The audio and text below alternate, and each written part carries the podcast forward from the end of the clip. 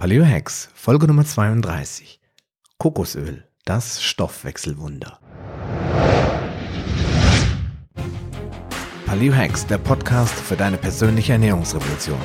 Mein Name ist Sascha Röhler und ich begleite dich auf deinem Weg zu weniger Gewicht und mehr Gesundheit. Bist du bereit für den nächsten Schritt? So, hallo und herzlich willkommen zur mittlerweile 32. Episode des Paleo Hacks Podcast mit dem Thema Kokosöl.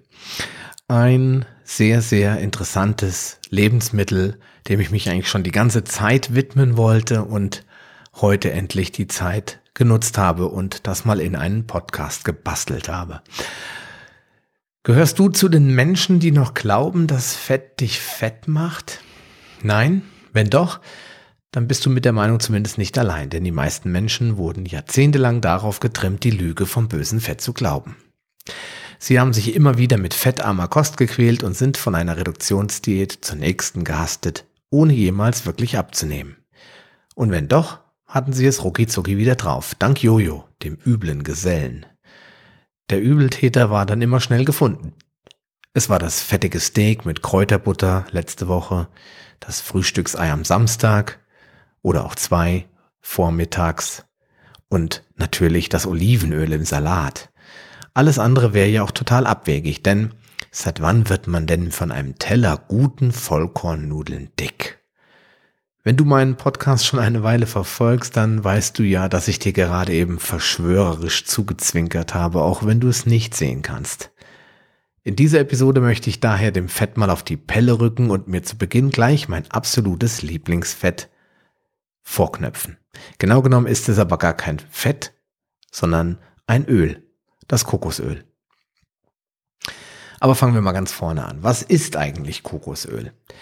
Und da möchte ich mal Wikipedia zitieren, weil manchmal ist es einfacher, was zu zitieren, als sich was selbst zurechtzuschneidern. Und Wikipedia sagt dazu, Kokosöl oder Kokosnussöl auch Kokosfett genannt, ist ein festes, weißes bis weißlich-gelbes Pflanzenfett, das aus Copra, dem Nährgewebe der Kokosnuss, in Klammern Frucht der Kokospalme, gewonnen wird.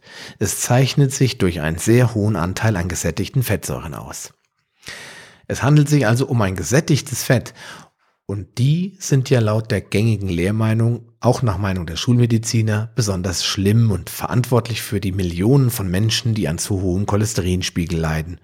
Und natürlich auch an all den furchtbaren Herz-Kreislauf-Erkrankungen.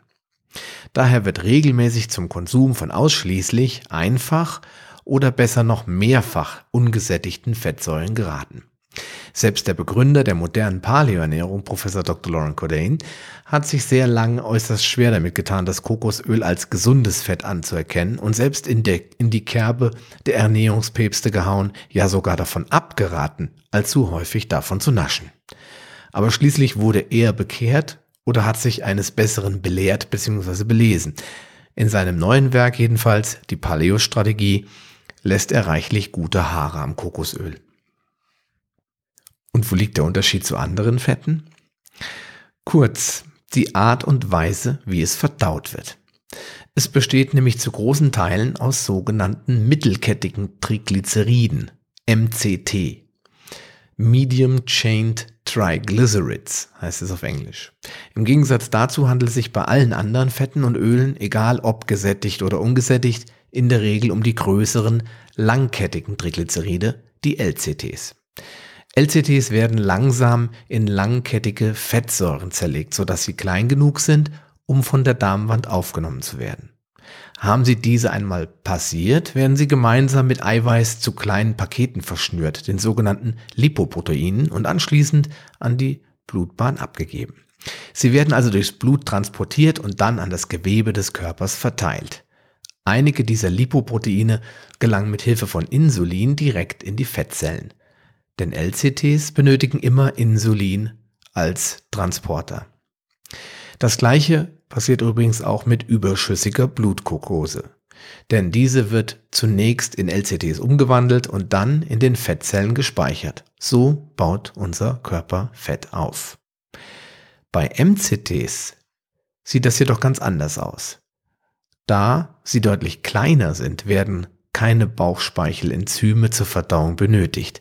Das Problem mit dem Insulinkorken kommt hier also nicht zur Anwendung und die Fettverbrennung kann ungehindert stattfinden. Wenn Sie also in den Darm gelangen, sind Sie bereits in einzelne mittelkettige Fettsäuren zerlegt worden. Dann passieren sie auch nicht wie die LCTs die Darmwand, sondern werden vom Pfortaderblut aufgenommen und direkt zur Leber transportiert. Hier werden sie in Energie für den Stoffwechsel umgewandelt und eben nicht in dem Maße wie andere Fettsäuren zu sogenannten Lipoproteinen gebündelt. Mit dem Vorteil, dass sie so auch nicht wesentlich zur Vergrößerung des Fettzellengewebes beitragen. Fazit, Kokosöl gelangt zur Leber, um Energie zu erzeugen und nicht Körperfett. Damit erhöht es dein Energieniveau auf eine Art und Weise, die nicht mit dem morgendlichen Koffeinklick, Entschuldigung, dem Koffeinkick vergleichbar ist. Es wirkt subtiler, aber auch dauerhafter und ohne den Bedarf ständig nachzutanken, weil die Luft schon wieder raus ist. Ja, und warum ist Kokosöl denn jetzt so ein Stoffwechselwunder? Immer wenn wir essen, erhöht sich die sogenannte basale Stoffwechselrate, also der Grundumsatz. Daher ist es auch so wichtig, woher die Kalorien kommen, die wir zu uns nehmen. Das ist völlig normal und nennt sich nahrungsinduzierte Thermogenese. Davon habe ich schon das eine oder andere Mal gesprochen. Normalerweise liegt die so bei etwa 10 bis 15 Prozent, hängt aber vom Nahrungsmittel ab. Dabei erhöht sich die Aktivität vieler Zellen, um die Nahrungsaufnahme zu erleichtern und es entsteht schlicht und einfach Wärme. Vielleicht ist dir das ja auch schon mal aufgefallen, vor allem an kalten Tagen, dass wenn du gegessen hast, die, äh, dass dir der währenddessen warm wurde. Dein Körper hat also die Generatoren angekurbelt, so dass nun mehr Wärme produziert wird. Und wie du in Episode 26 über die Kalorientheorie schon mal gelernt hast, bildet Eiweiß in dieser Sicht eine Ausnahme, denn die erzeugte Thermogenese ist deutlich höher als bei der Verbrennung von Fett oder Kohlenhydraten. Ja, und einer der Gründe dafür, warum Menschen, die ihren Fleischkonsum einschränken oder ihren Proteinkonsum einschränken oder auf eine vegane Ernährung gar umsteigen, oft über Energieverlust klagen. Und es ist einer der Hauptgründe dafür, warum eine proteinreiche Ernährung die Gewichtsabnahme begünstigt, denn sie kurbelt den Stoffwechsel an und verbrennt dadurch deutlich mehr Kalorien. Und Kokosöl ja, das kurbelt den Stoffwechsel in der Tat nochmal zusätzlich an oder mehr an als zum Beispiel eine proteinreiche Ernährung. Durch die darin enthaltenen MCT, also diese mittelkettigen Fettsäuren, schaltet der Stoffwechsel des Körpers in einen noch höheren Gang, sodass du generell mehr Kalorien verbrennst. Erklären lässt sich das dadurch, dass MCT leicht aufgenommen, schnell verbrannt und somit als Energie genutzt werden können. Sie erhöhen die Aktivität des Stoffwechsels allgemein und fördern damit auf natürliche Art und Weise die Verbrennung, also zusätzlich die Verbrennung von LCTs, also den langkettigen Fettsäuren. Und dazu gibt es natürlich einige Studien, die ich jetzt hier nur ganz kurz ansprechen will. Also das Ergebnis dieser Studien ähm, musst du einfach noch mal ein bisschen tiefer reingehen, wenn es dich interessiert. Und da haben wir zum Beispiel erstens, die thermogene Wirkung von MCTs ist im Vergleich zu LCTs innerhalb von sechs Stunden dreimal so hoch. Das hat eine Studie ergeben. Eine weitere Studie hat ergeben, dass eine Mahlzeit mit 30 Gramm, also circa zwei Esslöffeln pro Tag zugenommene MCTs den Stoffwechsel bei Normalgewichtigen bereits um 48 Prozent beschleunigt hat oder verstärkt hat oder erhöht hat und bei Übergewichtigen, und jetzt wird es interessant, sogar um 65 Prozent. Das heißt, wenn du übergewichtig bist, dann hast du noch eine höhere Wirkung durch den Genuss von MCTs in Form von Kokosöl. Und drittens, also eine dritte Studie, hat ergeben, dass nicht nur ein oder zwei Stunden nach der Mahlzeit, sondern bis zu 24 Stunden nach Einnahme oder Konsum oder gegessenem Kokosöl, MCTs, der Stoffwechsel beschleunigt war. Also du hast eine sehr lange Zeit, in der du davon profitieren kannst. Und man hat natürlich auch in Studien untersucht, ob es eine Art Gewöhnungseffekt gibt. Das heißt, kann man sich daran gewöhnen, kann der Stoffwechsel sich daran gewöhnen und geht die Wirkung dann irgendwann verloren und das konnte verneint werden, also ein Rückgang der Wirkung durch Gewöhnung konnte nicht festgestellt werden. Also auch wenn du jeden Tag Kokosöl ähm, zu dir nimmst, wirst du keine negativen Effekte feststellen. Ja, mein Tipp Für einen guten Start in den Tag trinke deinen Tee oder Kaffee mit ein bis zwei Esslöffeln Kokosöl oder gar MCT-Öl. Das liefert dir einen Energieschub und kann dir helfen, deinen Tag aktiver zu gestalten und dauerhaft mehr Energie zu verbrauchen. Einen Rezeptvorschlag zum Beispiel für Bulletproof Coffee findest du in den Show Notes. Und welches Kokosöl ist jetzt am besten? Darüber streiten sich natürlich die Geister, wie man so schön sagt. Ich habe schon einige Öle probiert, ganz ehrlich, und ich habe nicht ein einziges jemals zu Hause gehabt und probieren müssen oder dürfen, was wirklich schlecht war. Es gibt sicherlich kleine Unterschiede im Geschmack. Dem einen ist das der Kokosgeschmack zu aufdringlich, dem anderen ist er zu unnatürlich oder vielleicht sogar zu wenig noch. Und deswegen lässt sich über den Geschmack auch da wieder streiten. Und die Unterschiede sind natürlich enorm, wenn es um, das, um den Preis geht. Das ist eigentlich der wichtigste Unterschied. Aber die wichtigsten Merkmale, die findest du eigentlich bei den meisten Kokosölen ab einem bestimmten Preis. Und auf folgende Dinge solltest du auf jeden Fall achten. Erstens, immer Öl aus kontrolliert ökologischem Anbau.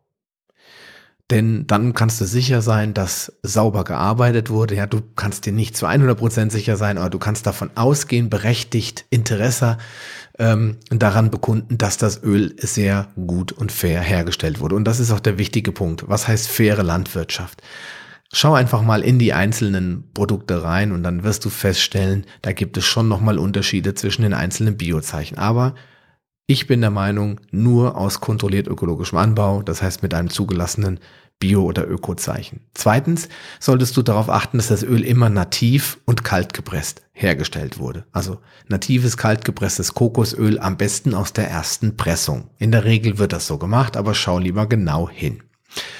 Und achte auch darauf, dass es im Glas geliefert wird. Ich sehe ganz oft auch Kokosölprodukte in solchen Plastikbottichen und finde ich ist eigentlich schon Widerspruch an sich, Bio und Plastik.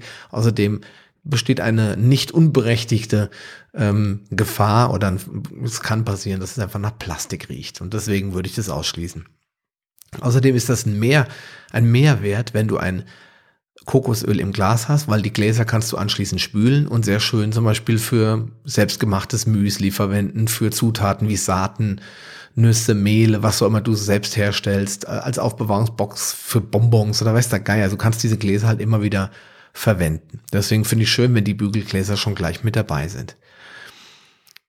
Ja, und zur Lagerung sei natürlich noch gesagt, dass Kokosöl antibakteriell wirkt und daher hält es sich, wenn du es kühl und dunkel lagerst, viele Monate und es kann sicher sein, es wird nicht ranzig oder gar ungenießbar. Ich hatte jedenfalls noch keins.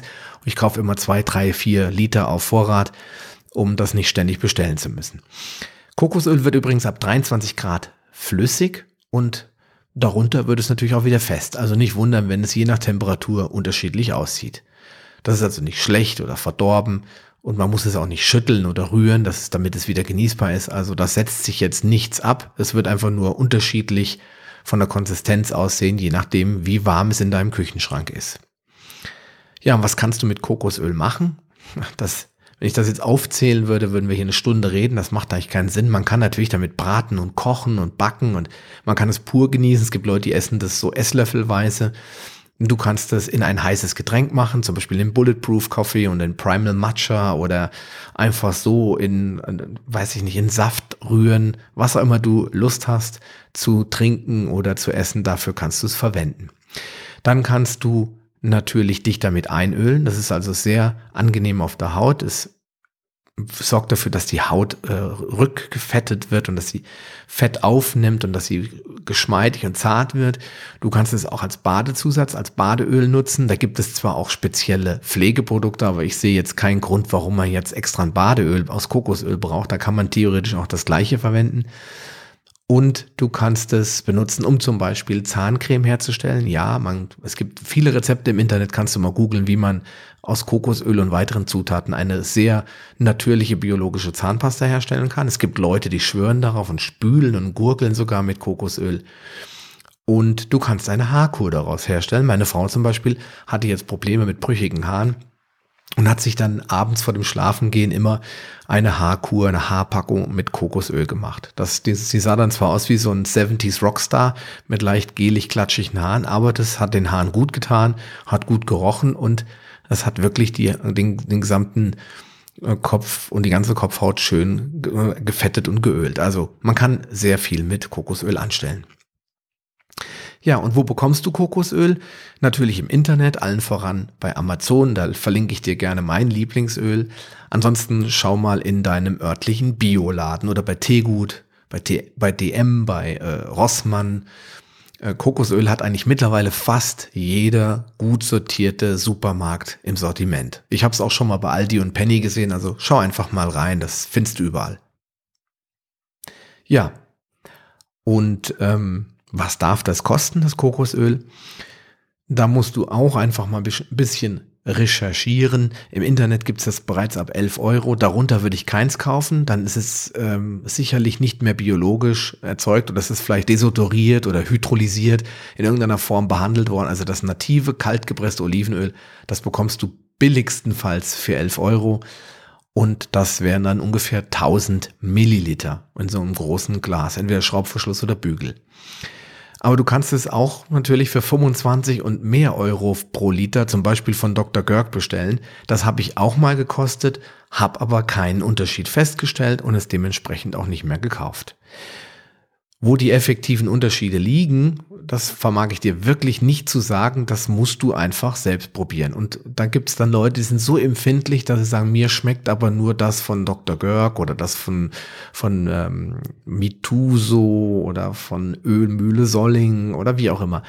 Einfach probieren und dann entscheiden, deinen Favoriten auswählen. Mein Öl von Mea Vita, was ich am liebsten verwende, das kostet 12,99 Euro der Liter in einem großen Bügelglas und das schmeckt super. Probier es einfach selbst aus. Ja, und dann noch ein kleiner Hinweis am Rande. Seitdem es nämlich den Bulletproof Coffee gibt, den ich ja auch immer wieder gerne trinke, morgens oder auch mal zwischendurch, der ist ja von Dave Asprey ursprünglich entwickelt worden, ist auch ein geschützter Name, Bulletproof Coffee. Da ist auch das MCT-Öl oder vielmehr die, die konzentrierten MCT-Öle in verschiedenen Ausführungen sehr beliebt geworden. Bei Dave Asprey heißt es, glaube ich, glaube ich, Brain Octane.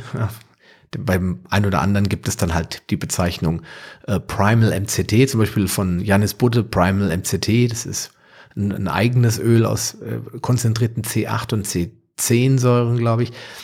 Und ähm, ja, das ist also eine sehr konzentrierte und neutral riechende und schmeckende Form des Kokosöls. Und das ist wirklich sehr beliebt geworden durch den Bulletproof Coffee. Aber was es genau damit auf sich hat und was du davon hast oder brauchst du das unbedingt oder das werde ich in einer separaten Episode, in so einer Quick and Dirty Episode mal dir erzählen. Ja, und das war's dann auch schon für heute mit dem Thema Kokosöl.